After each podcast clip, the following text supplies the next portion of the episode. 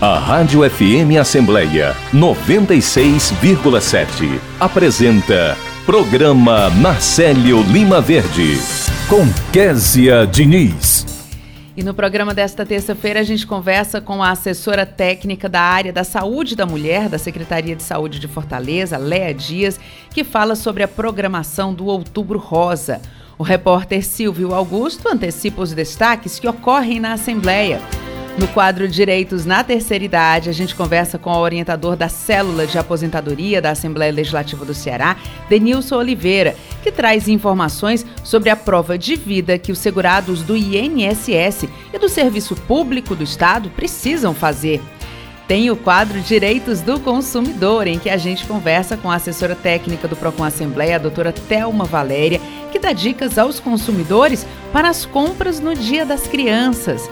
Conversando, a gente se entende. A gente recebe a coordenadora do Centro de Mediação e Gestão de Conflitos da Alesse, Raíssa Pontes, que explica sobre o termo de cooperação técnica entre o Centro de Mediação e Gestão de Conflitos da Casa, a Controladoria Geral de Disciplina dos Órgãos de Segurança Pública e o Sistema Penitenciário.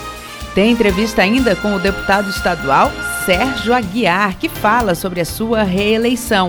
E o repórter Cláudio Teran antecipa tudo o que está por vir na sessão plenária de logo mais.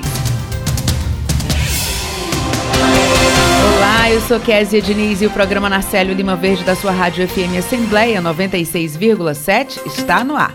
Você pode acompanhar o nosso programa por meio do aplicativo Rádio FM Assembleia disponível para os celulares Android. Já para quem tem iPhone, é possível conferir o programa pelo aplicativo Rádiosnet. A Rádio FM Assembleia também está no site da Assembleia Legislativa do Ceará.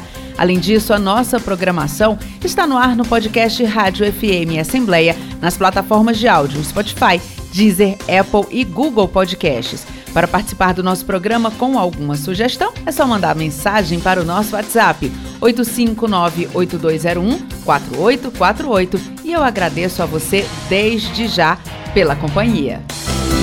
Direitos na terceira idade.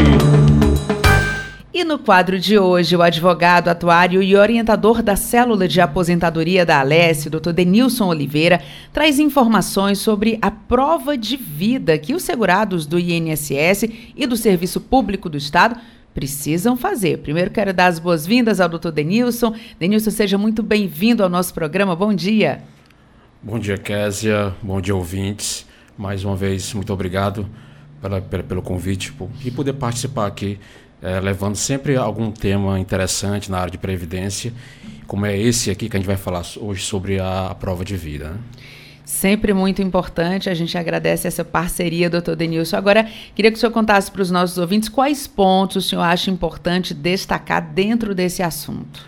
Bom, é, primeiramente, é, é preciso a gente falar que em 2020, 2021 e esse ano, 2022, a prova de vida ela foi suspensa, né, devido principalmente à questão da, da pandemia. Tá? Sim. Como é que era feito antes? Até o ano de 2019. No mês de aniversário do segurado, ou seja, aquela pessoa que recebe algum benefício pelo INSS, seja uma aposentadoria, seja uma pensão, seja um auxílio-doença, enfim, qual, é, o benefício de prestação continuada também, enfim, qualquer benefício que é pago pelo INSS, as pessoas tinham que fazer todo o ano a prova de vida no seu mês de aniversário. E a pessoa tinha que se dirigir, né, o segurado, até a agência bancária ao qual ele, ele recebia aquele benefício, o que muitas vezes geravam filas né, e todo aquele transtorno. Né? E a pandemia, ela, ela trouxe, ela fez o que, eu não, não diria, não dá para a gente falar aqui em lado bom da pandemia, né? mas a pandemia ela trouxe isso, a questão da, da informatização, da digitalização né, de, dos procedimentos, que não só as empresas privadas, mas também o governo eles tiveram que se adaptar a isso. Né? E a partir de 2023, tá, o governo voltará a exigir a prova de vida dos, dos seus segurados. Tá? A novidade, o Kes e ouvintes, é que é, o governo ele deu uma série de é, é, possibilidades de ser, de ser feita essa prova de vida. Né? Por exemplo, é, quem votou esse ano né, já é uma prova de vida. Hum. Quem fez alguma consulta pelo SUS, né? Esse ano também já é, já serve como prova de vida. Aquela pessoa que tirou esse ano algum documento de identidade a carteira de motorista, carteira de trabalho, passaporte, isso também o governo vai utilizar isso como prova de vida, né? além, além da, da, da do uso né, que, era, que já era feito antes da, da, da pandemia, que era por meio do caixa eletrônico. Né? A pessoa colocava lá a sua digital e aí já servia como prova de vida. E também pelo aplicativo de celular, né, meu INSS, ou seja, o, o, o segurado em casa mesmo ele pode fazer a sua, a sua prova de vida, né? Basta, por exemplo, é, baixar para o celular o aplicativo Meu INSS, seguir as instruções, que aquilo ali tudo já servirá como prova de vida, né? Para, para o próximo ano. E todos os anos, é interessante, tá? O governo vai, ele voltará a exigir que todos os anos o segurado faça essa prova de vida. O ouvinte pode estar se perguntando, poxa, por que, que eu tenho que provar para o governo que eu estou vivo? Bom, gente, é, a área previdenciária, né, o campo previdenciário aqui no Brasil é um campo muito fértil para, infelizmente, para golpes, né, para fraudes. Então, o governo precisa todos os anos se certificar que aquela pessoa é, é está viva, porque a gente sabe do, de inúmeros casos, infelizmente, que de, de, de, pessoas de má índole que se utilizam, né, até mesmo o nome de pessoas que já faleceram para poder receber aí algum benefício é, é, é, tirando até mesmo o direito de uma outra pessoa que necessita daquele benefício é, é, acaba recebendo de forma indevida. Né? Você que está acompanhando o nosso programa está ouvindo a entrevista com o orientador da Célula de Aposentadoria da Alessio, doutor Denilson Oliveira. Doutor Denilson, agora sim, quem não, enfim, por um motivo ou outro, ou por uma falta de informação, não fez, não, não, não passou esse período, uhum. não fez a prova de vida, ou não está preparado para fazer, enfim não tem a prova de vida, não fez, ele pode chegar a perder o benefício? Pode, o benefício ele pode ser suspenso. Tá? O interessante, Kézia, é que com, com todos esses meus que eu, que eu falei, é, quem vai provar, quem vai demonstrar que a pessoa fez a prova de vida ou não é o próprio governo, o próprio INSS. Né? Então, um mês antes do, do, do, aniversário da pessoa, se ela não tiver feito a prova de vida por, por todos esses meios que eu falei, o governo vai entrar em contato com a pessoa, né? e avisar, ó, você tem que fazer sua prova de vida nos próximos 30 dias, senão seu benefício será suspenso. Inicialmente tá? ele é suspenso. Suspenso, isso, uhum. né? E a pessoa só volta a receber depois que ela comprovar, né, fizer ali a, a sua prova de vida. Então, para evitar esse tipo de, de, de, de, dor de cabeça, né, afinal de contas, quem é que pode ficar aí, é, é, mesmo que seja aí alguns dias é, sem receber o seu benefício, mas de qualquer maneira a gente sabe o quão, quanto é importante para as pessoas o benefício do, do, INSS. Né? Doutor Denilson, tinha coisa de alguns anos atrás, a gente chegava a ver reportagens né, de pessoas muito idosas que tinham dificuldade de se deslocar, de sair de casa. Uhum. Eu lembro de um caso que teve repercussão nacional, foi acho que foi no Rio de Janeiro, em que um idoso ele foi carregado assim, né, para poder chegar até uma agência do INSS e fazer a prova de vida por toda essa evolução e esses novos meios de acesso, esse tipo de situação ele não deve mais acontecer, né? Isso eu, eu, eu acredito que não, tá? E, e Okese, se o segurado for uma pessoa de muita idade, acima de 80 anos, ou aquela pessoa que está impossibilitada por alguma maneira, por motivo de saúde, a pessoa pode estar internada, aquela pessoa que está em asilos, em casas de repouso, se ela não tiver conseguido é, fazer a prova de vida por algum desses meus que eu falei, é possível ainda é, é, a pessoa contactar o INSS por meio do telefone 135 tá? para solicitar uma, uma prova de vida, um atendimento domiciliar. Né? Então o INSS encaminha lá um, ser, um servidor lá para a residência daquela pessoa, ou o local onde ela está, pode ser, por exemplo, um hospital, né? para poder ser feita a, a, prova de vida. Tá? Então, por todos esses meios, né, eu acredito que a gente não vá é, é, é, ver mais aquela, aquelas, aquela, aquelas situações como você acabou de, de relatar, de pessoas que se dirigiam às agências bancárias ou mesmo o, posto do, do INSS é, é, de maneira até é, é, difícil, né, de, de locomoção, gente sendo carregada nos braços ou, ou, ou, em cadeira de rodas, mas enfim, tudo isso eu acredito que não existirá mais, pelo menos é o que o governo é, planeja, né? E essa foi a participação do Dr. Denilson Oliveira, orientador da Célula de Aposentadoria da Alesse. E se você que está nos acompanhando tem alguma dúvida sobre Previdência Social ou aposentadoria, você pode mandar essa pergunta para o nosso programa. Basta adicionar o nosso WhatsApp, 859-8201-4848. Doutor Denilson, muito obrigada pela sua participação. Bom dia. Bom dia, Késia. Agradeço o convite e bom dia, ouvintes. Agora, 8 horas e 16 minutos. E a gente já está com o Silvio Augusto, ainda não?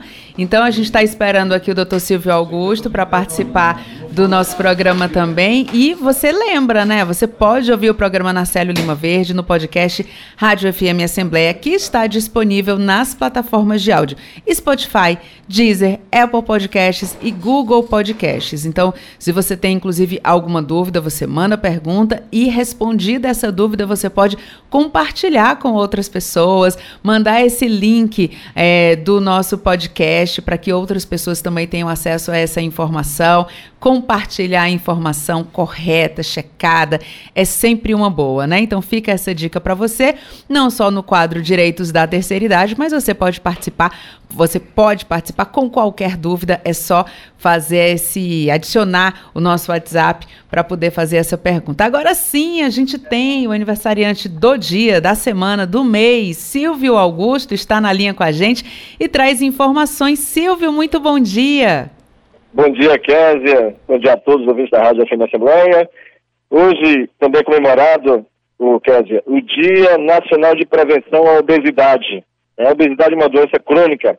Segundo a Organização Mundial da Saúde, ela se faz cada vez mais presente no mundo. Estamos aqui com a Bruna Campos, ela que é nutricionista da Célula de Nutrição do Departamento de Saúde e Assistência Social da Assembleia Legislativa, vai falar sobre esta data, a importante data, Bruna. Bom dia. Oi, bom dia. É, como o senhor falou, a, a obesidade é uma doença crônica, definida pela OMS como um acúmulo anormal ou excessivo de gordura no nosso corpo. Ela resulta das calorias a mais é, no nosso corpo, que não é perdida no, nos exercícios físicos, nas atividades diárias do nosso dia a dia. É, hoje, o percentual de, de obesidade que cresceu no Brasil foi 60,2% nos últimos 12 anos. Ou seja, 74% da, dos óbitos do Brasil acontecem pelas doenças associadas à obesidade. É, existem três, três tipos de obesidade. Existe a obesidade leve, que é a classe 1, que a gente consegue é, definir pelo índice de massa corporal, que é o famoso IMC, que vai de 30 a 34,9. A obesidade moderada, da classe 2, que, com IMC de 35 a 39,9, e a obesidade grave ou mórbida, que é a classe 3, que é o IMC acima de 40 quilos por metro quadrado. Como é que a gente faz esse cálculo? A gente pode definir esse cálculo pegando a nossa altura, elevando ao quadrado e dividindo pelo a, o nosso peso. A gente consegue ter um parâmetro mais ou menos de como é que está o nosso índice de massa corporal. E é aí que a gente vê se a gente está acima do peso, com sobrepeso, com a obesidade classe 1, classe 2 ou classe 3, certo? O tratamento do, da obesidade ela é feito individualizado e pode ser estabelecido por um médico. Lembrando que ele pode ter medicamentos e a adoção, a adição por um, um hábito de vida saudável e mais leve. As dietas restritivas, elas podem ser prejudiciais. Então, procure um nutricionista que aí, além deles é, fornecerem um aporte nutricional, que é necessário para o nosso dia a dia, eles podem vir com a alimentação mais fácil de ser aderida pela pessoa, certo? O, o Departamento de Saúde funciona de segunda a sexta, a gente, como nutricionista, estamos todos os dias lá em qualquer horário. Ô Bruna, para sua experiência, uma pessoa como eu, 1,75m de altura, qual é o peso ideal? É, mais ou menos ali a gente tem que fazer um cálculo voltado para o peso ideal, só que mais ou menos uns 70 a 80 quilos. Isso define, é, diferencia muito para quem faz uma atividade física, que pode ser que esse índice ele dê aumentado para as pessoas que têm ali uma atividade física regular, é, vão para a academia ou fazem alguma atividade física do dia a dia todo, todos os dias. A gente tem que sempre prestar atenção em relação a isso. E o Departamento de Saúde da, da Assembleia, onde funciona a célula de nutrição, a célula de nutrição também está aberta para o público da Assembleia e também para o entorno da casa. E isso está aberto para a comunidade em torno da casa e para o público da Assembleia. Obrigado. O Kézia, estamos aqui também com a Vanessa Castro, ela que é psicóloga e especialista em neuropsicologia. Ela também é do Departamento de Saúde da Assembleia Legislativa e atua na célula de psicologia. Bom dia, Vanessa. Como é que é o tratamento né, é, na área da psicologia para uma pessoa obesa? Bom dia a todos. É, então, é, para a área da psicologia, a gente precisa investigar vários fatores que são responsáveis pelo desencadeamento dessa doença, né, que é a obesidade estão né, presentes no nosso dia a dia. É, é, necessário a gente investigar né, se há doenças pré-existentes, né, é, questões psicológicas, psiquiátricas, além do que, é, como é o dia a dia da, dessa pessoa que chega acometida com obesidade. Né, a gente precisa olhar e, e, e entender como que é o funcionamento dela no dia a dia para ir traçando estratégias e vendo como ela pode desenvolver hábitos mais saudáveis, né? É, e não ficar presa a estereótipos que a sociedade as impõe. Uma pessoa obesa, ela adquire vários prejuízos para a saúde mental dela, né? Quais são esses prejuízos? Isso, né? A gente precisa começar a entender que a falta de informação é um dos maiores prejuízos que a gente encontra na, na nossa realidade, né? A começar pelo acesso ao tratamento médico, né, é, muitos profissionais não estão né, é, dentro de, dos parâmetros de, dessas informações. Então, os pacientes, quando chegam, mu por muitas vezes sofrem o preconceito do próprio profissional de saúde, além do que eles não ofertam, não oferecem o tratamento mais adequado para a condição desses pacientes. Além disso, né, na sociedade, o que acaba acontecendo é que essas pessoas elas ficam à margem, muitas vezes elas têm grandes dificuldades de encontrar um emprego, dificuldade de, de utilizar o transporte público, dentre outras coisas. Existe um grande prejuízo, né, afeta a área social e familiar. Então, eu já escutei de pacientes dizendo que não conseguiam brincar no chão com a filha pelo tamanho do corpo, por não conseguir sentar né, é, no chão para brincar com os filhos. É, pacientes que chegam relatando que é muito constrangedor e comprar uma roupa, porque muitas vezes não tem roupas que caibam neles. Então, esse tipo de coisa vai afetando psicologicamente esses pacientes no quesito emocional. Eles começam a entrar em isolamento social, né? Evitam sair, fazer diversas atividades, como por exemplo ir à praia, ir a um restaurante, porque sentem vergonha, acham que vai todo mundo ficar olhando. É, acomete né, transtornos de ansiedade, depressão, estresse, né? Então, são vários fatores que vão desencadeando, né, é, fatores emocionais que vão sendo desencadeados pela obesidade. E isso afeta a vida no nível geral. E aí é muito importante a gente entender que é uma doença que afeta quimicamente também o cérebro. A gente consegue compreender hoje que é uma falha no receptor de dopamina. Então a comida acaba gerando, né, é, a, a busca pela comida gera essa satisfação aí nesse circuito de recompensa cerebral. E a célula de psicologia do Departamento de Saúde e Assistência Social da Assembleia também está aberta ao público do entorno da casa e dos servidores.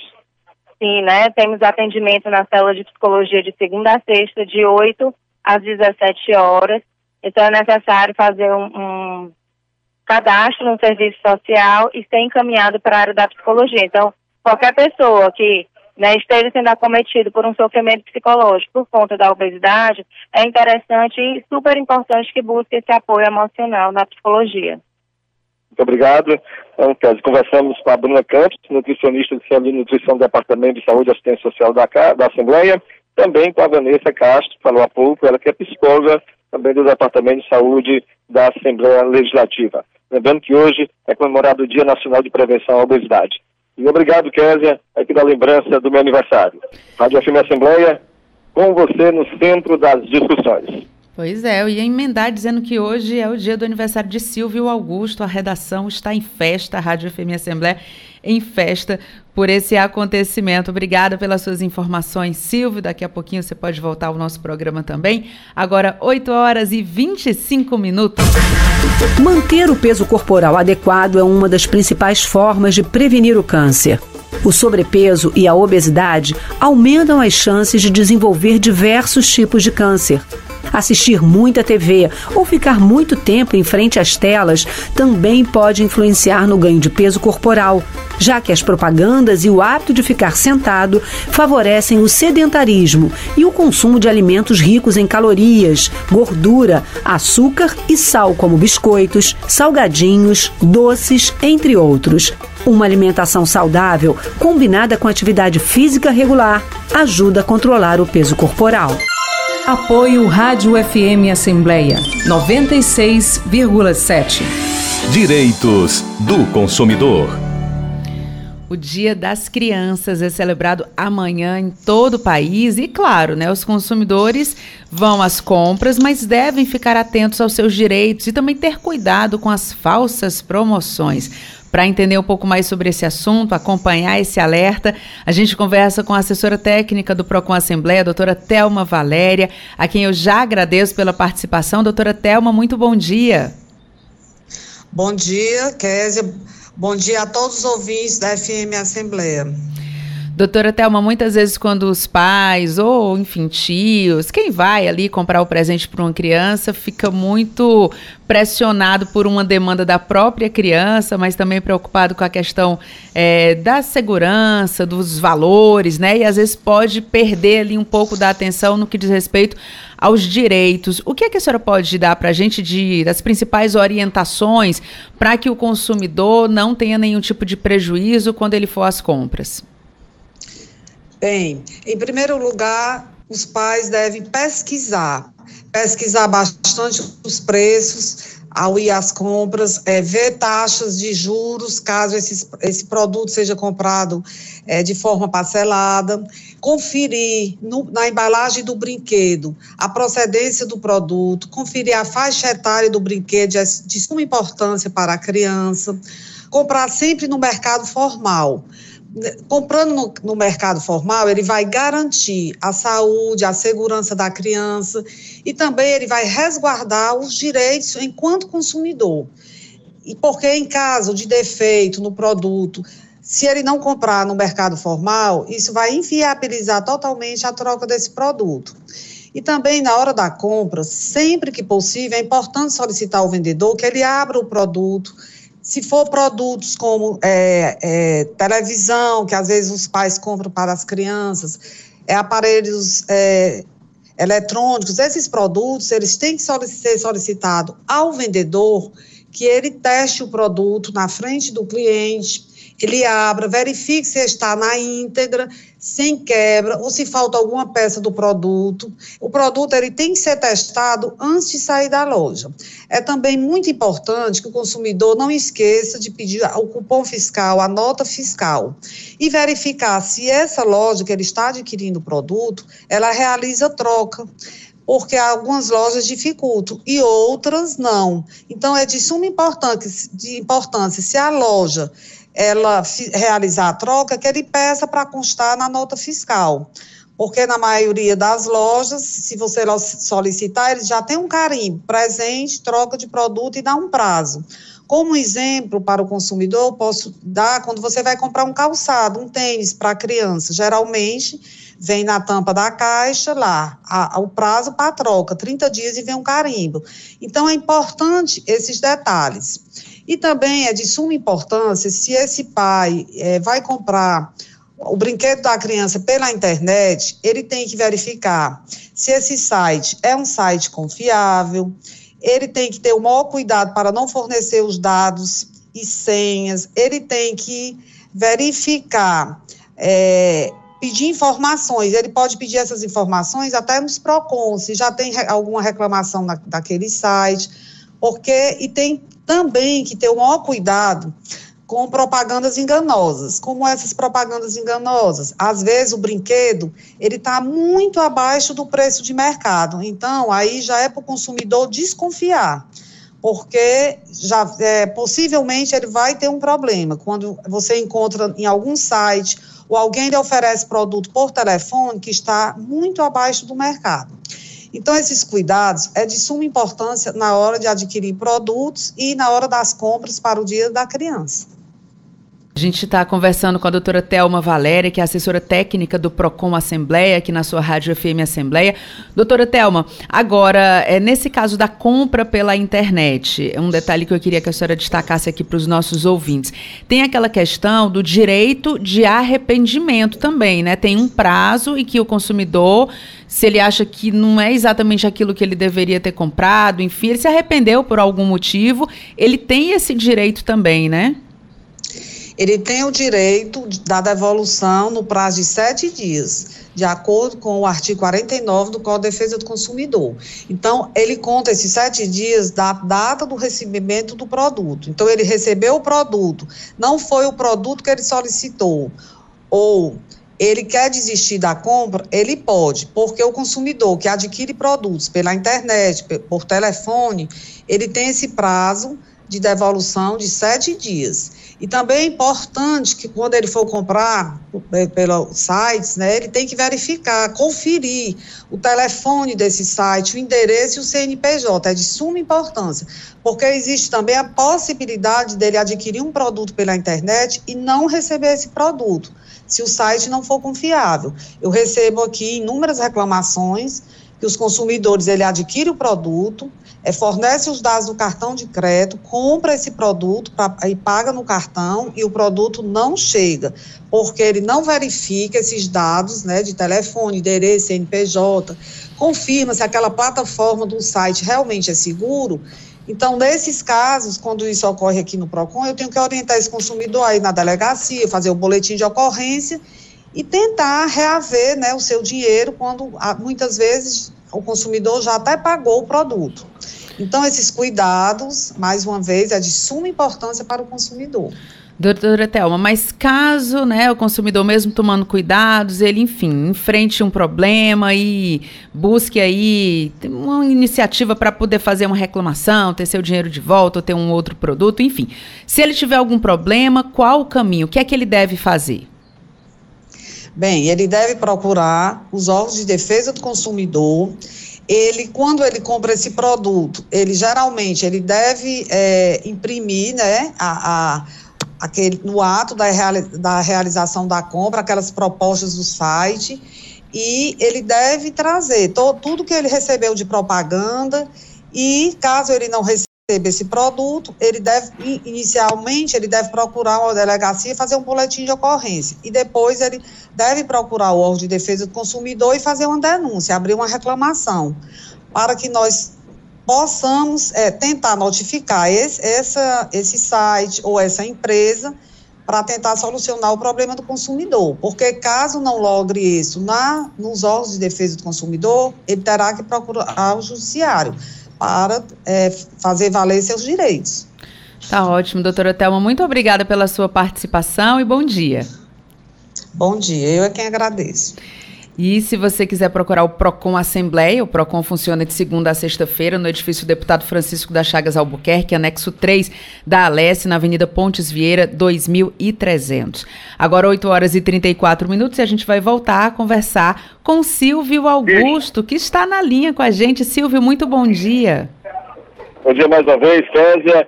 O Sebrae Ceará a Academia Cearense de Letras e a Fundação Valdemar Alcântara lançam amanhã, quinta-feira, a partir das 10 horas, o estudo A Cadeia Produtiva do Livro no Ceará, Realidade e Rumos para o Desenvolvimento.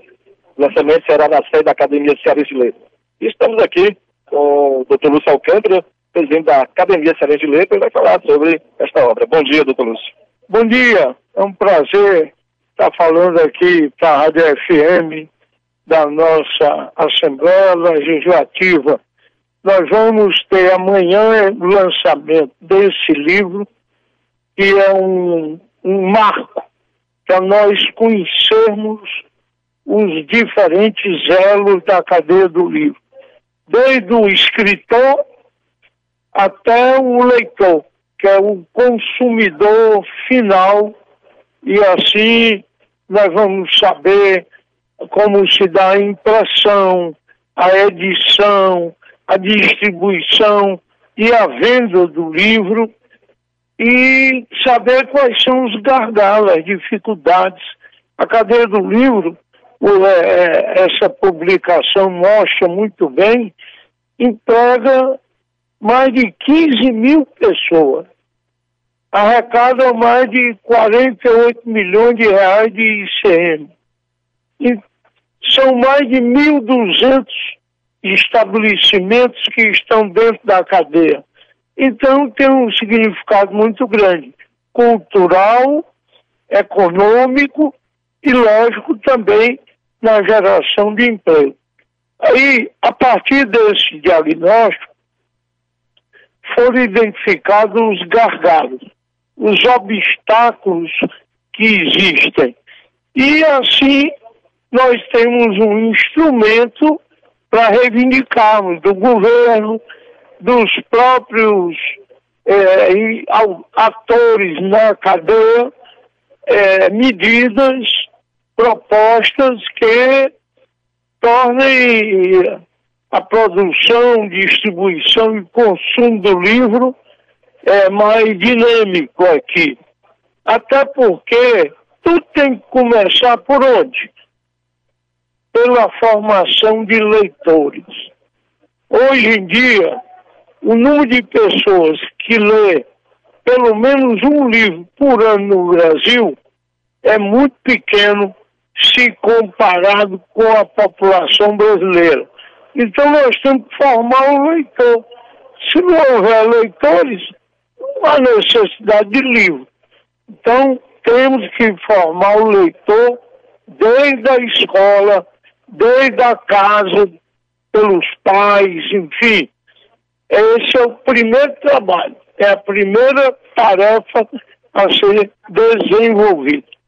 Eu falar com o senhor, é, nesse mundo globalizado, a internet, livros no sistema e-book, então muitas pessoas realmente estão preferindo ler pela internet do que ler o próprio livro. Olha, é, é uma ideia que se tinha que o, a internet ia acabar com o livro.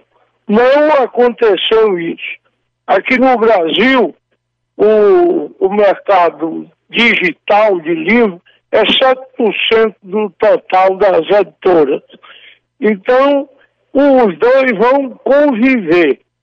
O livro, no seu formato tradicional, que é o suporte que existe há mais tempo, vem aí do, dos anos é, com a descoberta da imprensa, aí no, pouco antes de 1500, e até hoje. Por quê? É fácil, você leva para qualquer lugar, lê no banheiro, lê no ônibus, lê no trem, lê em casa, lê deitado, lê sentado.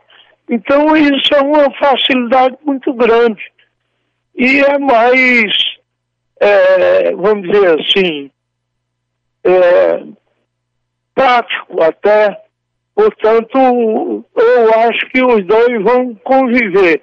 Mas aquilo que se esperava não aconteceu. Agora tem uma coisa que ocorreu com a internet. O que foi? Muitas livrarias fecharam. Por quê? Porque você está comprando pela internet aí sim, realmente abalou muito as livrarias, principalmente livraria de rua, chamado, aquelas que não estão em shopping. Muito obrigado, doutor Lúcio. Conversamos com o doutor Lúcio Alcântara, presidente da Academia Cearense de Letras, sobre o Sebrae, Ceará, Academia Cearense de Letras e a Fundação Valdemar Alcântara lançam quinta-feira, dia 13 de outubro, a partir das 10 horas, o, o estudo A Cadeia Produtiva do Livro no Ceará, e a realidade rumos para o desenvolvimento. O lançamento acontece na sede da Academia Cearense de Letras. Rádio FM Assembleia com você no centro das discussões. Mais uma vez, obrigada pelas suas informações, Silvio. Agradeço também ao doutor Lúcio Alcântara, ex-governador do Ceará, que nos orgulha aqui com a sua participação. Agora, 8 horas e 40 minutos. Meu pai, na época, falava que estudo não era tudo, mas é sim porque nós, sem ser alfabetizados, que mundo nós busca? Que qualidade de vida nós busca? A alfabetização é uma porta de acesso à socialização e à cidadania. Abre caminhos para que pessoas como a Zeilde tenham mais liberdade e autonomia. Alfabetizar para ler o mundo Uma parceria Rádio Senado. Apoio Rádio FM Assembleia 96,7. Entrevista. Estamos de volta com o programa Narcélio Lima Verde aqui na sua Rádio FM Assembleia e nós continuamos hoje a série de entrevistas com os candidatos que foram eleitos e reeleitos deputados estaduais. Nesta terça-feira a gente recebe o deputado reeleito Sérgio Aguiar, a quem eu agradeço pela participação, a presença aqui nos nossos estúdios. Deputado Sérgio Aguiar, muito bom dia. Bom dia, Késia, bom dia, Ronaldo, bom dia a todos os nossos queridos ouvintes da Rádio FM Assembleia. Digo aqui que ao chegar aqui a gente sempre relembra o inesquecível amigo Nacélio Lima Verde, que foi deputado estadual em 1987, constituinte de 89, coincidentemente quando meu pai Francisco Aguiar chegou a esta casa também.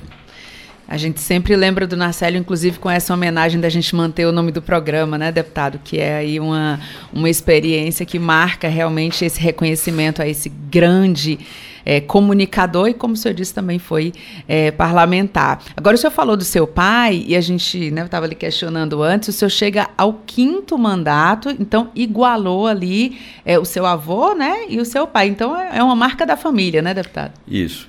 Nós iniciamos na política, quando eu digo nós, é a família Aguiar de Camusim.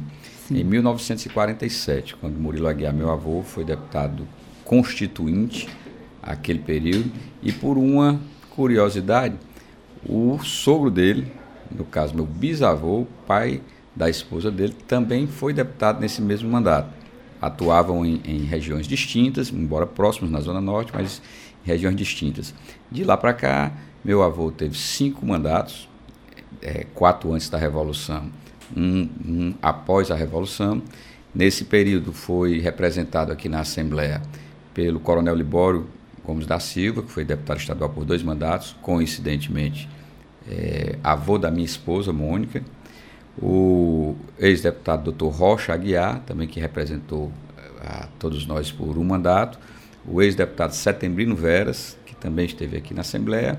E a partir de 86, após o episódio do falecimento do meu avô em 85, aqui na Assembleia Legislativa, meu pai Francisco Aguiar foi cinco mandatos. Interrompido. Doutor Lúcio Alcântara, nosso querido amigo, ex-governador, ex-senador, grande legenda da política cearense. Doutor tá Lúcio tá Alcântara entrando aqui nos nossos estúdios para acompanhar a entrevista com o deputado Sérgio Aguiar. Doutor Lúcio, que prazer. Vizinho de biblioteca. Somos vizinhos, é verdade, ali no Meireles. Doutor Lúcio, obrigada, viu, pela sua presença aqui. Só para dar um abraço aí no Serginho. Estamos abraçados aqui pelo doutor Lúcio Alcântara. Vamos, tá boa, vamos sim. Loja? Tá tudo maravilhoso, doutor Lúcio. A gente agradece. Tá limpo. comercial ainda aqui do doutor Lúcio Alcântara.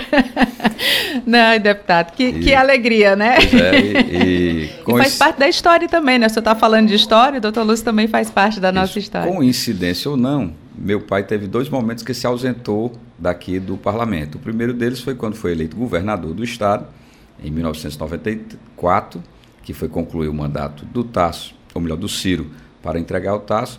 E em 2006, quando o doutor Lúcio Alcântara o indicou para uma das vagas do Tribunal de Contas dos municípios. Sim. Então, mas ele teve também cinco mandatos e a partir de fevereiro de 2007 eu iniciei aqui na casa. Em fevereiro agora de 2023 vou iniciar também o quinto mandato quinto mandato. E nesses cinco mandatos, né, quatro mandatos já de experiência, um quinto mandato que a gente vai falar daqui a pouquinho de expectativa, mas o que, é que o senhor acumula de experiência, assim, mandato após mandato, o que é que o senhor foi é, é, incorporando ali na sua rotina, no seu entendimento, nos caminhos que o senhor foi identificando que eram os caminhos é, mais corretos e que conseguiam levar, através das suas ações, mais desenvolvimento para a população, deputado? Bom, eu, tão logo cheguei a casa, fui convidado para ser presidente da Comissão de Indústria, Comércio, Turismo e Serviço. Então passei, é, já que sou muito é, criterioso, a me dedicar especificamente a essa área, onde os setores, a exceção mais da agricultura, mais a pesca e a carcinicultura, no setor primário da economia, no setor secundário, a indústria e sua pujança no estado do Ceará, e já no primeiro mandato nós lutávamos pela implantação da ZPE, Zona de Processamento de Exportação aqui no estado e também na área de comércio, serviços e turismo. Turismo, tanto é que ficou uma marca que já levo aí pela quarta vez consecutiva como deputado do turismo, sendo sempre aquele que traz as discussões do Fórum de Turismo para cá, que apresenta as boas novas. Eu participei da discussão lá no primeiro mandato da concepção do centro de eventos. Não custa nada lembrar que nós tínhamos um, um pequeno centro de convenções, de convenções denominado é. César Caos, que era ali vizinho a, a Unifor, e que hoje tem um centro de eventos que trouxe uma nova modalidade de turismo para o estado do Ceará, que foi o turismo de eventos e negócios. Também é, na área da micro e pequena empresa, quando nós tivemos aqui na Assembleia a oportunidade de fazermos a frente parlamentar e até hoje somos integrantes dos conselhos de micro e pequena empresa do estado do Ceará, mostrando realmente essa atuação. Na área da experiência na gestão da casa, já fui primeiro secretário por dois mandatos consecutivos, por quatro anos, tive a experiência de dirigir comissão de indústria, comércio, turismo e serviços, de fiscalização e controle, Comissão de Constituição, Justiça e Redação. Hoje sou presidente da Comissão de Orçamento da Casa e é, temos tido aí ao longo desses 16 anos, que é, completarei em janeiro, essa oportunidade de cada vez mais se aperfeiçoar. Eu, quando cheguei aqui, não era ainda advogado, era apenas acadêmico de direito, embora já fosse administrador de empresas e economista, que são minhas profissões é, de origem. Mas fui, é, consegui concluí o curso, passei na OAB, embora não milite na advocacia em virtude das limitações que o mandato me exige, mas me deu a condição de poder fazer um bom trabalho dentro da Comissão de Constituição e Justiça, quando presidi aquele colegiado, e a gente tem com isso daí crescido, é, e digo que a maturidade chegou cada vez mais forte para nós ao representarmos o Estado do Ceará por essa quinta vez. E olhe que como é que é o destino. O quinto mandato e eu fui o quinto mais votado no Estado do Ceará com votação praticamente assemelhada com a que tirei quatro anos atrás. Deputado, e ser o quinto mais votado é, dentre 46 né, que, que conseguiram vaga aqui na Assembleia, é um número que eu imagino deve ter dado muita, muita alegria, né? Porque assim, é, conquistar o voto do eleitor, a confiança do eleitor é muito difícil. Quando existe um número maior de candidatos, mais difícil ainda. Quando existe um país é, e um estado polarizado, mais difícil ainda. Então, assim, a cada eleição as dificuldades vão aumentando.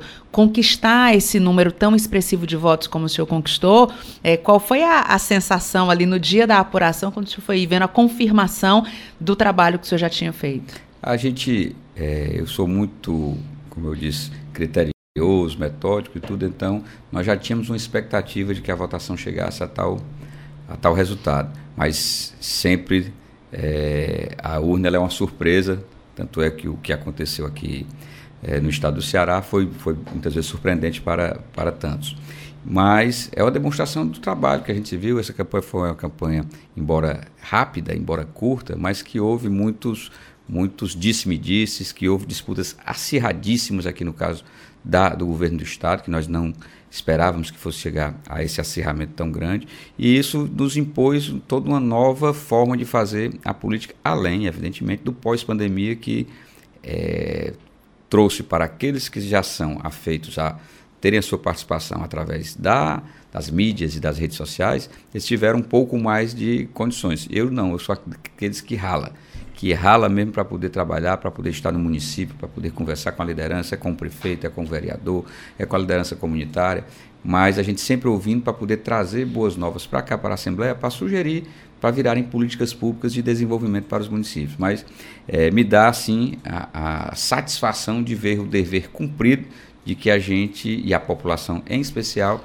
é, considerou-nos aptos a, a, realizar um bom mandato aqui, representando 9 milhões de homens e mulheres do meu estado. E para esses próximos quatro anos, o que é que o senhor está planejando? É como eu falei há pouco, a maturidade chega e a gente vai sempre vendo aquilo que há de necessidade para poder fazer. Eu tenho um grande sonho que foi iniciado no governo do ex-governador Camilo Santana, senador eleito, que é de levar um campus da Universidade Vale do Acaraú para a minha cidade, para Camusim. É a luta que, pelo menos, que eu conceituo como a, a de maior impacto da, da minha vida pública, porque é um curso público, gratuito, que de nível superior, que vai qualificar jovens, homens e mulheres da minha região. Já com cursos aprovados já de engenharia de pesca, que é uma vocação natural, da região do Camusim, assim como também de ciências contábeis, que é uma, uma profissão acessória que ela auxilia bastante no desenrolar da vida econômica de uma cidade ou de uma região. Então esse daí é um dos grandes sonhos que a gente imagina que vou é, estar obstinado aqui no parlamento para que efetivamente saia papel. Eu já tenho uma, uma boa nova para dar. Dos pouco mais de 30 campos aí que foram é, feitos nessa interiorização do do ensino superior no estado do Ceará, o primeiro que começou as obras por eficiência da prefeitura municipal de fazer a parceria com o estado e do alto terreno foi justamente o de Camusim, que já está em obras. Então, a nossa expectativa é que dentro desses quatro anos vindouros a gente consiga efetivá-lo e colocá-lo à disposição da sociedade. Uhum. Deputado, e quando o senhor fala nessa questão da, da universidade, é, é uma experiência que ela é boa não só para a economia, para a educação, para o jovem que vai estar ali, mas para a família como um todo, né? Porque ele é um município extremamente agradável de você viver, com, enfim, né? É, as belezas naturais ali que chamam a atenção de todo mundo, mas em muitos casos, um jovem ele se vê meio que obrigado para poder fazer uma universidade a sair ali do seu município, fica longe da família. Então, acaba que atinge todo mundo, a economia, a educação, mas o social também, né? Isso. Embora hoje tenha avançado bastante os cursos das universidades privadas, universidades particulares, mas nada como um curso público e gratuito, que é, sem dúvida nenhuma, aquele que é o grande objetivo de, de uma região, de uma sociedade. Eu luto, por exemplo, para que haja a Universidade Federal da Ibiapaba, não apenas eu, mas vários e vários parlamentares lutam, mas eu em especial porque tenho essa longevidade dos cinco mandatos aqui, continuamos lutando, já houve já é, um passo dado pelo governo do estado, que foi a criação de cursos lá no município de São Benedito, está sendo dado todos esses, mas principalmente agora, que acredito que nesses próximos quatro anos devem ser resolvidas essa celeuma da, da briga Piauí-Ceará, pela nossa região da Ibiapaba, que deverá ser um dos desafios do governador é, lutar para que haja essa implantação de Universidade Federal da Ibiapaba, que ali já é uma região praticamente quase que autônoma e que tem uma caracterização toda peculiar nela e que vale a pena sim a gente poder pensar em aquilo que já existe no Cariri, aquilo que nós temos aqui com a nossa grande referência da Universidade das Universidades, que é a UFC, que se possa também pensar, na Universidade lá de Sobral também, que a gente possa pensar nessa, nessa possibilidade aí.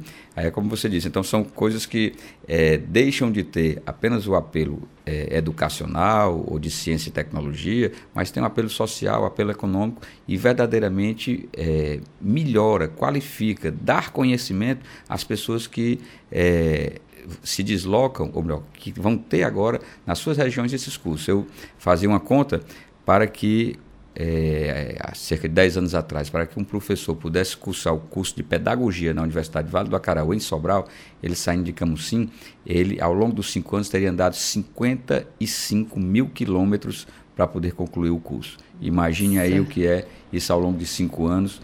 É, é, e agora você vai poder fazer esse curso a poucos minutos de sua casa. Então, isso é um grande, é um grande desafio. Ganho espetacular. Deputado, a gente agradece muito. A gente está conversando aqui com o deputado Sérgio Aguiar, reeleito para o seu quinto mandato.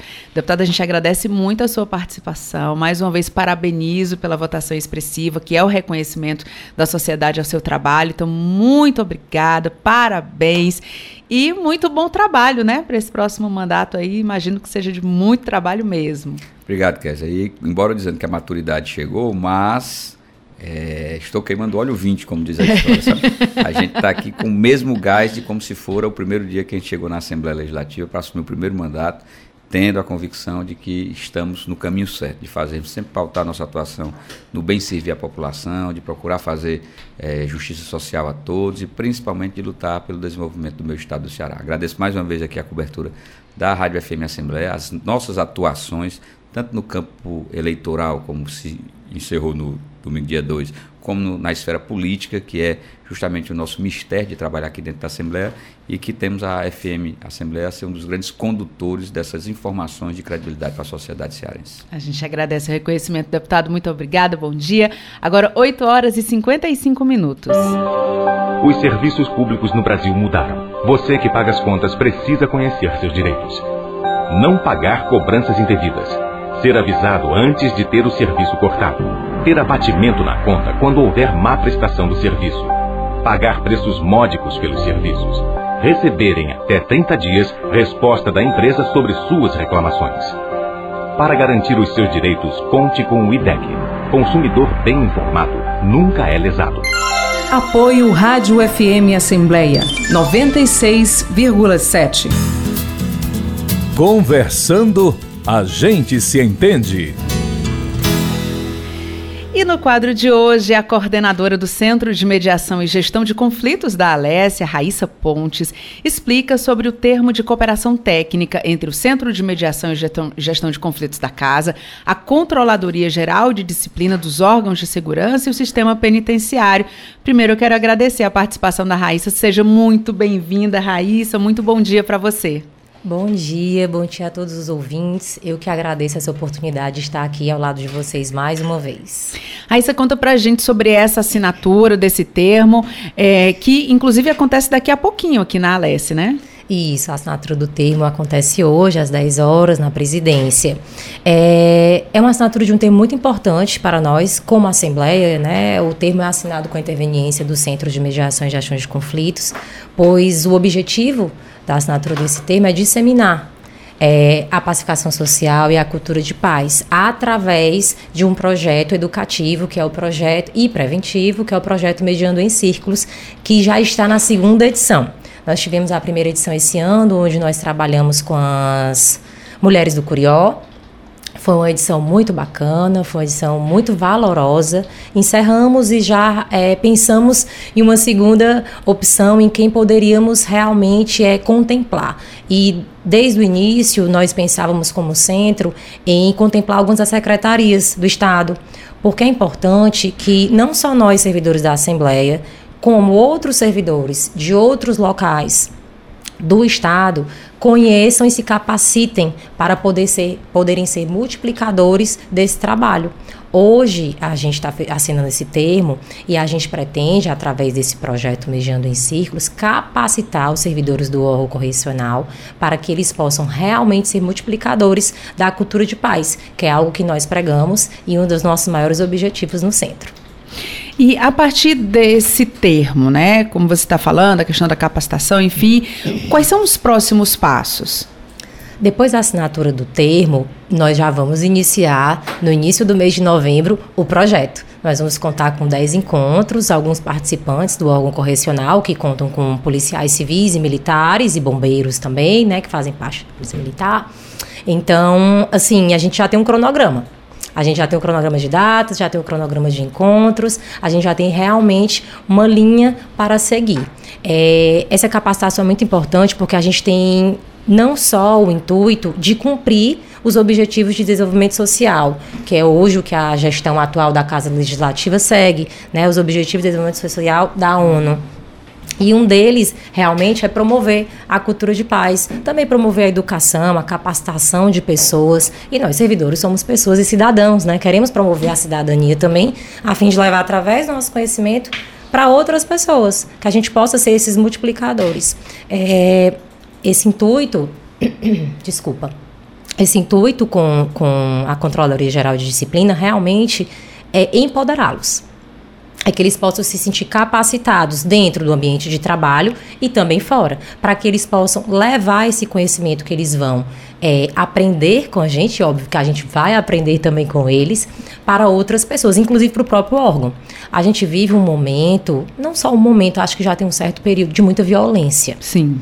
E para que a gente possa transformar esse cenário, a gente tem que quebrar alguns paradigmas, inclusive no nosso estado é o Ceará, né? A gente vem passando algumas cenas de violência há alguns anos e a gente precisa olhar. E por que não olhar para os policiais, para esses órgãos que precisam desse, desse olhar também, capacitar esses policiais que muitas vezes, assim, muitas não, né? A maioria das vezes estão nas ruas, estão ali também entregando, entregando o seu trabalho pelas outras pessoas. Então, esse foi o nosso pensamento quando a gente pensou nesse órgão a gente pensou, não, a gente acha bacana começar da fonte.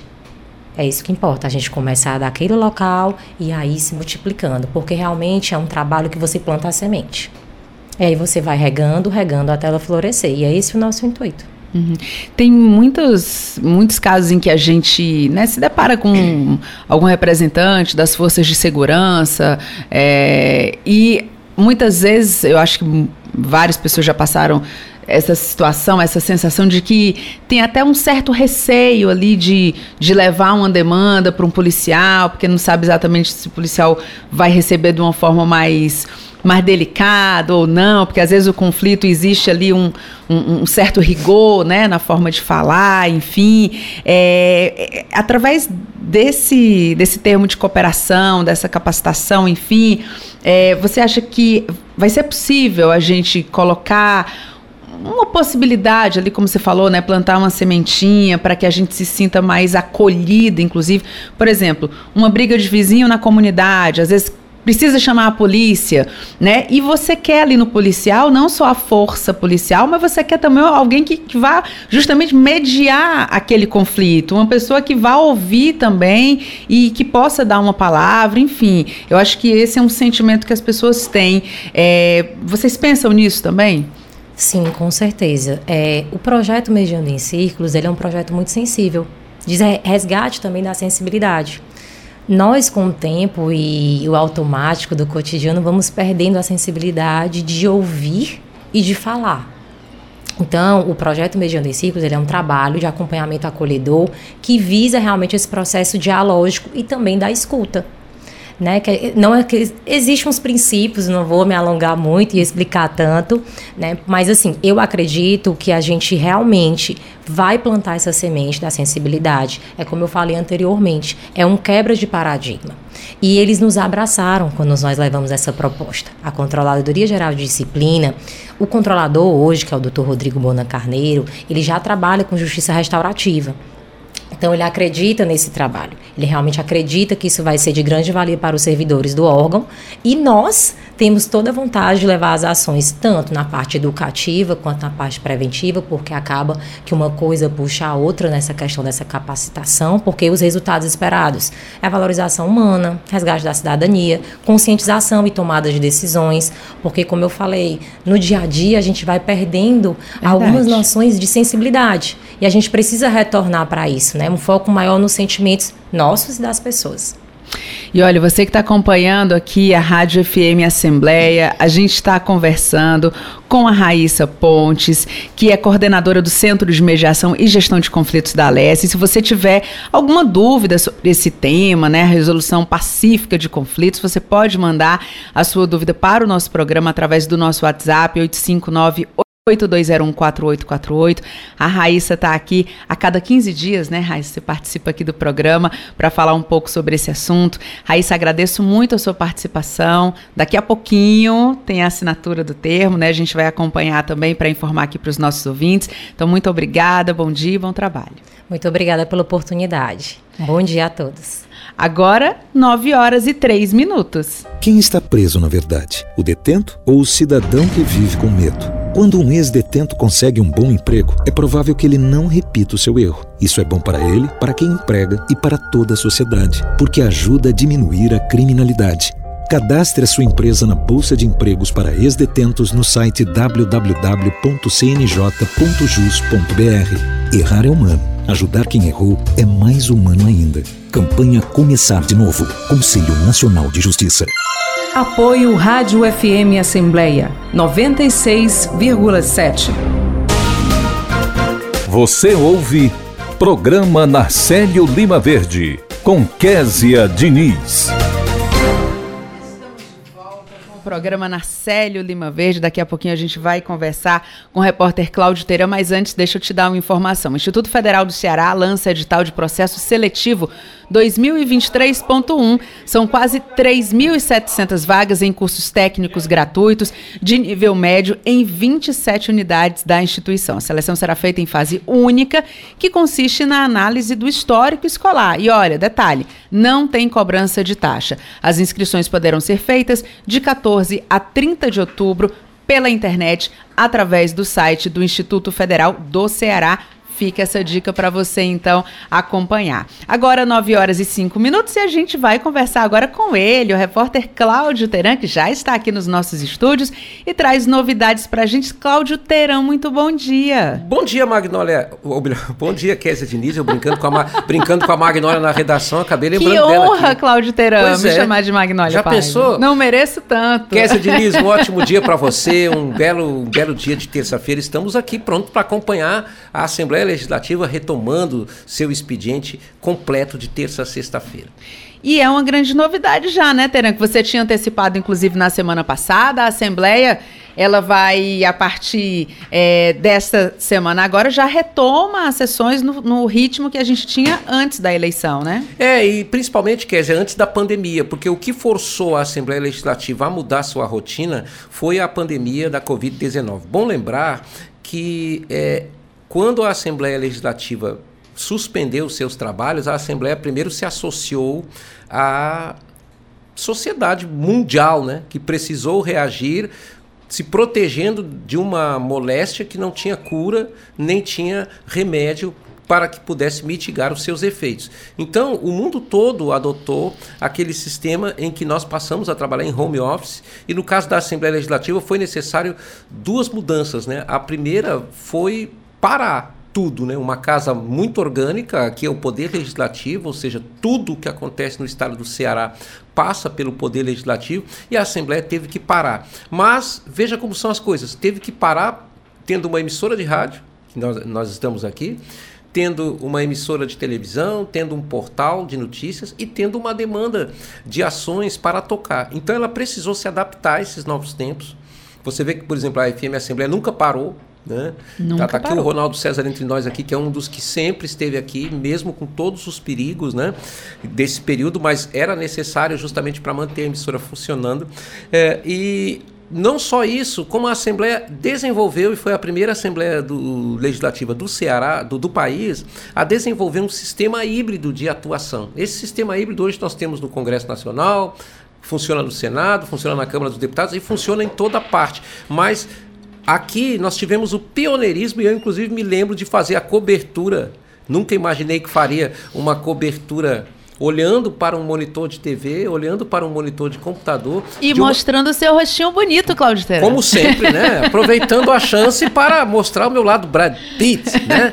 E o resultado quer dizer que estamos aqui, né? Todos sobreviventes, né? Todos vacinados e com a Assembleia retomando sua rotina de antes da pandemia, com sessões de terça a sexta, ganho debate público.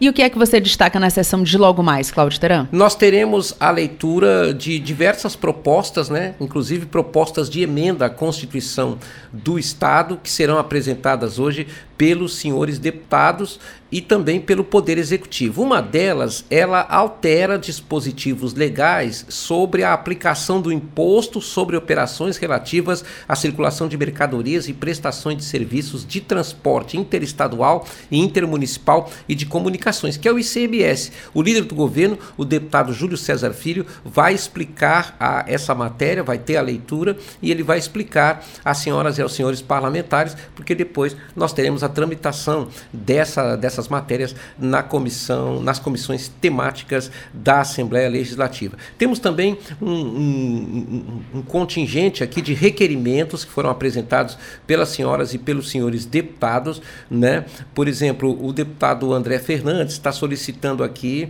é, manutenção do serviço de iluminação pública em ruas do bairro Dionísio Torres. E ele faz um arrazoado lá explicando a, as razões. Então, os requerimentos são nesse sentido, geralmente são ações que os deputados encaminham para os diversos órgãos da administração pública nas cidades ou então no estado, Kézia, pedindo providências as mais diversas para as mais diversas demandas também.